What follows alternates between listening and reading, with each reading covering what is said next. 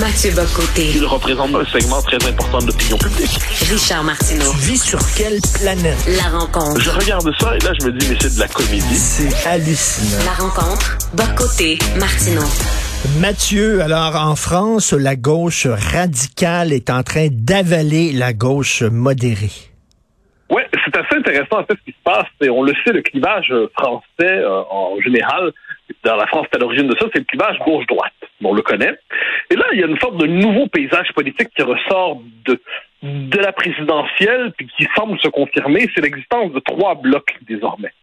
D'un un bloc central, qui est le bloc autour duquel convergent les mouvements proches d'Emmanuel Macron, donc libéral, progressiste, européen, européiste surtout un bloc national, donc conservateur, identitaire et populiste, autour de Zemmour, Le Pen et l'aile droite DLR, et, et, et une espèce de nouvelle force de gauche en émergence autour de Jean-Luc Mélenchon et de la France insoumise. Ce qui est assez intéressant avec ça en ce moment, c'est que les forces politiques classiques, le Parti socialiste à gauche et le parti et les écologistes, et à droite les républicains, sont comme condamnés, ils tombent dans une forme de faille spatio-temporelle, c'est-à-dire ce sont des partis qui appartiennent au temps d'hier et qui se désagrègent et qui meurent. Et ouais, ils conservent une base locale, une base régionale, mais ils n'ont plus de force nationale. Et là, ce qui est intéressant en ce moment, c'est de voir qu'à gauche, les, la France insoumise, donc le parti de gauche radicale, qui est à la fois euh, anticapitaliste pour l'essentiel, au nom de l'écologisme, mais anticapitaliste en soi, très, très, très multiculturaliste, est en train d'absorber, en fait, il a signé un accord hier soir, euh, hier nuit, en fait, avec les Verts, les écolos, qui, pendant quelques années, ont voulu remplacer les socialistes comme parti de gauche de gouvernement responsable. Et là, les socialistes, les, les écolos qui ont perdu la présidentielle, sont fait d'annuler, se sont euh, entendus avec la France insoumise. Et là, la discussion, la prochaine étape, c'est est-ce que les socialistes vont eux-mêmes rejoindre la France insoumise. Donc là, on assiste à une espèce de mouvement inverse à celui qu'on a connu au 20e siècle. Dans la deuxième moitié du 20e siècle, on peut dire que les partis de gauche ont voulu prouver qu'ils étaient des partis de gouvernement responsables, capables de fonctionner dans les sociétés libérales et démocratiques et capitalistes en les transformant de l'intérieur.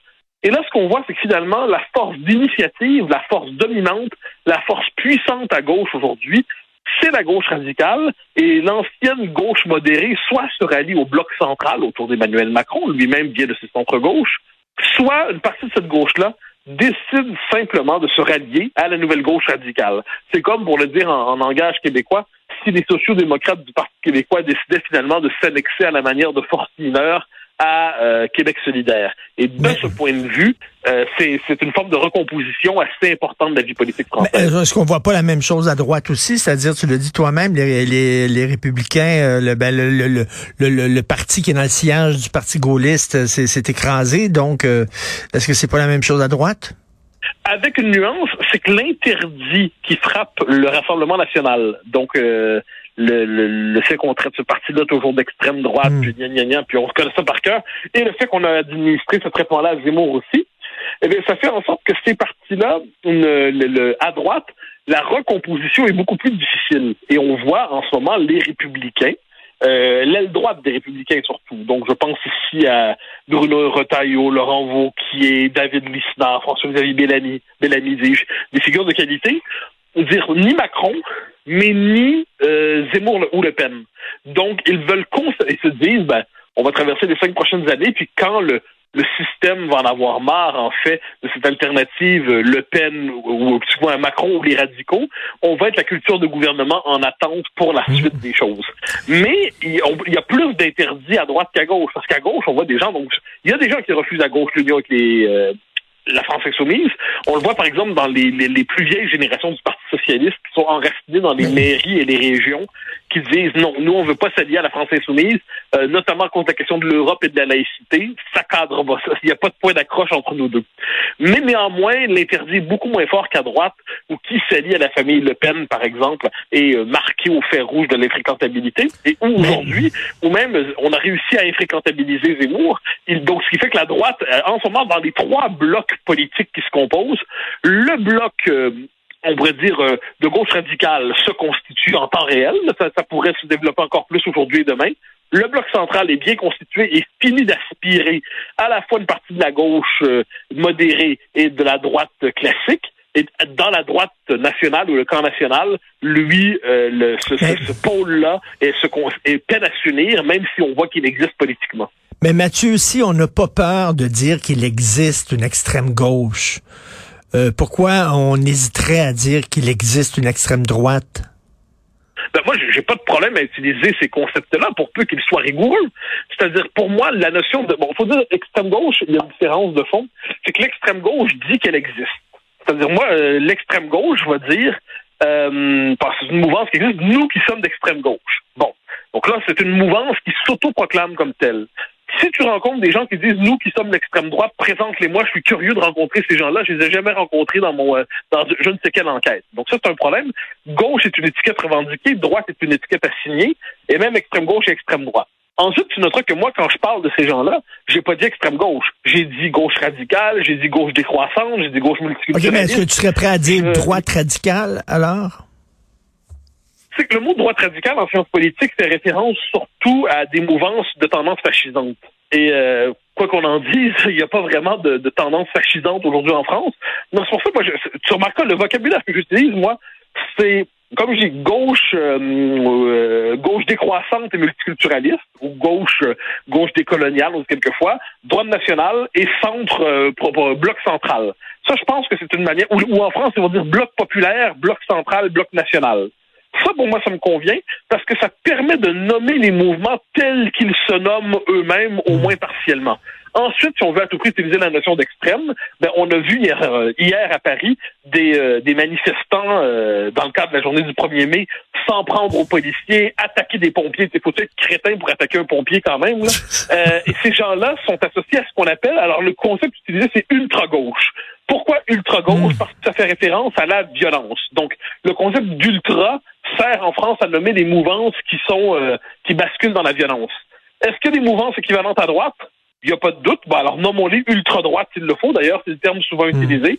Euh, mais le concept d'extrême droite, la raison pour laquelle j'ai grande et puis d'extrême gauche aussi en passant, mais pourquoi j'ai grande réserve, c'est que c'est un concept, surtout pour extrême droite, qui sert à désigner des gens euh, qui ont absolument rien en commun, mais qui ont en commun néanmoins d'être diabolisés par le système. Je pense que ça, c'est euh, un concept inopérant. Ce qui ne veut pas dire qu'il n'y a pas des choses très critiquables dans cette mouvance mal nommée.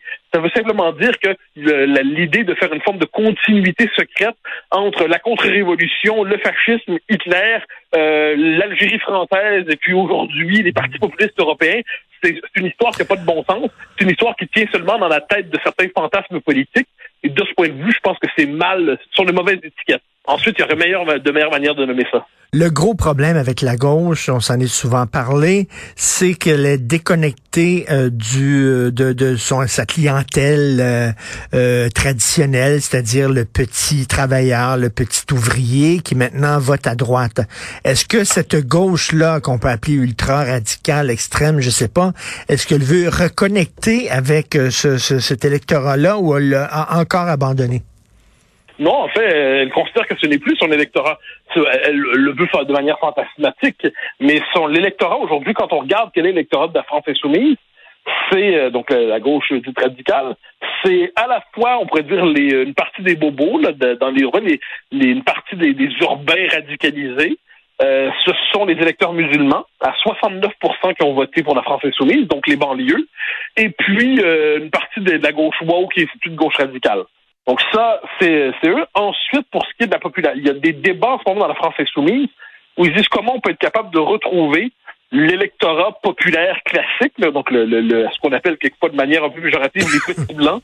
Et pour l'instant, la réponse ne vient pas à l'esprit parce que la demande propre de cet électorat populaire euh, traditionnel, c'est une demande non seulement de pouvoir d'achat, mais d'identité, de sécurité et de très grandes réserves sur, sur l'immigration massive. Mmh. Et de ce point de vue, ben, il y a une contradiction de fond sur la question identitaire qui rend les points de passage assez limités. Et euh, c'est quoi la porte de sortie pour la gauche traditionnelle là-bas? Ils sont en train de, ils sont en train de mourir. Là?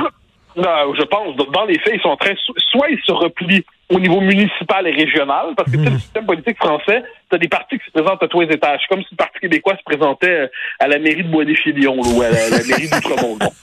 Donc, il y a... Euh, il y a, il y a je pense que la gauche traditionnelle ou classique s'est repliée vers les régions, vers les villes. Pour ce qui est de et une bonne partie s'est investie chez Emmanuel Macron. Hein. C'est-à-dire qu'une bonne partie, le printemps républicain, par exemple, qui représente la gauche laïque républicaine, euh, s'est tourné vers Emmanuel Macron. Euh, Caroline Fourest, que tu, que tu estimes, euh, et, je, je, crois, elle est associée à Emmanuel Macron Mm. aujourd'hui. Donc cette mouvance-là se tourne autour de Macron. Ensuite, la gauche socialiste classique qui ne veut ni Macron ni euh, ni Mélenchon, elle est assez minoritaire. Elle croit qu'elle aura un espace, tous ceux qui pensent qu'elle aura un espace un jour comme les François Hollande et tout ça, elle aura un espace un jour. Pourquoi? Parce que Macron va décevoir sur la laïcité et la question sociale et la gauche radicale, ce qu'ils appellent la gauche radicale, n'est pas euh, euh, pas euh, acceptable pour nous. Donc, quand ça va se décomposer, les vieilles forces politiques classiques, les socialistes et les républicains vont pouvoir ressortir. C'est le même pari qui est fait des deux côtés. Reste à voir si après les trois blocs, il y aura le retour de la gauche et de la droite classique. C'est un pari, mais j'ai l'impression qu'à court terme, euh, on se dirige pas vers ça. Hier, il y a eu une manifestation anticapitaliste à Montréal. On a encore euh, pété les vitrines de la caisse de dépôt, de banque. On a endommagé les autos de luxe. Qu'est-ce que tu penses de ça? Ben, euh, j'en pense le plus grand mal, c'est le moins qu'on peut se dire. Ce sont des, ce ne sont pas que des casseurs. Il hein. faut, faut, arrêter de croire que c'est simplement des voyous. Ce sont des milices d'extrême gauche. Et dans ce cas-là, j'utilise le mot extrême ou ultra, surtout ultra gauche. Pourquoi? Parce qu'une complaisance, c'est même une théorisation de la violence légitime et nécessaire contre la société libérale. On est devant des gens qui croient que ce sont des parasites politiques, en fait, qui cherchent à s'emparer de mouvements sociaux légitimes, des mouvements syndicaux, des mouvements populaires, des mouvements communautaires, et qui veulent radicaliser les tensions dans la société pour créer une situation de tension telle, puis leur stratégie est toujours la même. Dans leur esprit, derrière l'État libéral, il y aura un État fasciste, où ils disent aujourd'hui hétéropatriarcal, spéciste, et puis euh, raciste et tout ça. Et dans leur idée, c'est qu'il faut, il faut provoquer l'État pour qu'il y ait un geste de répression de trop, et ça pourrait réveiller un peuple qu'il juge zombie et inconscient aujourd'hui de son aliénation. Et donc, en frappant sur l'État, en frappant sur les banques, en frappant sur les boîtes aux lettres, en frappant sur les abribus, en frappant sur tout ça, ça va provoquer une forme de réaction dans la population quand il y aura le geste répressif de trop de la part de l'État. Ce sont des mouvements euh, d'ultra-gauche, violentes, euh, agressifs, qui rassemblent à la fois un peu des jeunes bourgeois fanatisés et aussi des désaxés psychiques euh, arrogants qui, qui sont euh, qui compensent un besoin de violence dans de tels mouvements. Et je pense que ces mouvements-là doivent être sans aucune tolérance euh, envers envers eux lorsqu'ils s'expriment. S'ils veulent manifester puis écrire des livres, ça les concerne. Mais s'ils veulent, dès qu'ils passent à la violence, il n'y a pas le début d'un quart de huitième de complaisance devant ces gens-là. Est-ce que on est dans les années 30, c'est-à-dire les gens qui étaient un peu désabusés de la démocratie puis qui s'en allaient vers des partis euh, extrêmes? Ben moi, je, tu sais, je, je, je, parle pas des années, je fais pas la comparaison avec les années 30, mais je dis qu'on est dans une époque aujourd'hui, j'appelle de réchauffement global des passions politiques. Et mmh. dans ce contexte-là, il n'y a pas de doute que les personnalités radicales, excitées, les tempéraments euh, violents, tout ça, trouvent dans l'action politique radicale une forme de débouché. Euh, c'est pas spécifique aux années 30 dans l'histoire, mais je pense que ça appartient à nos années 20. Ah ben, moi je te dis, là, ma retraite, je vais la passer dans le bois, dans, un, dans une cabane. Vraiment. Pas trop loin, pas trop loin. Ça va être compliqué pour la vie sociale et ce serait désagréable. Salut Mathieu, à demain. Au grand plaisir. Bye. bye.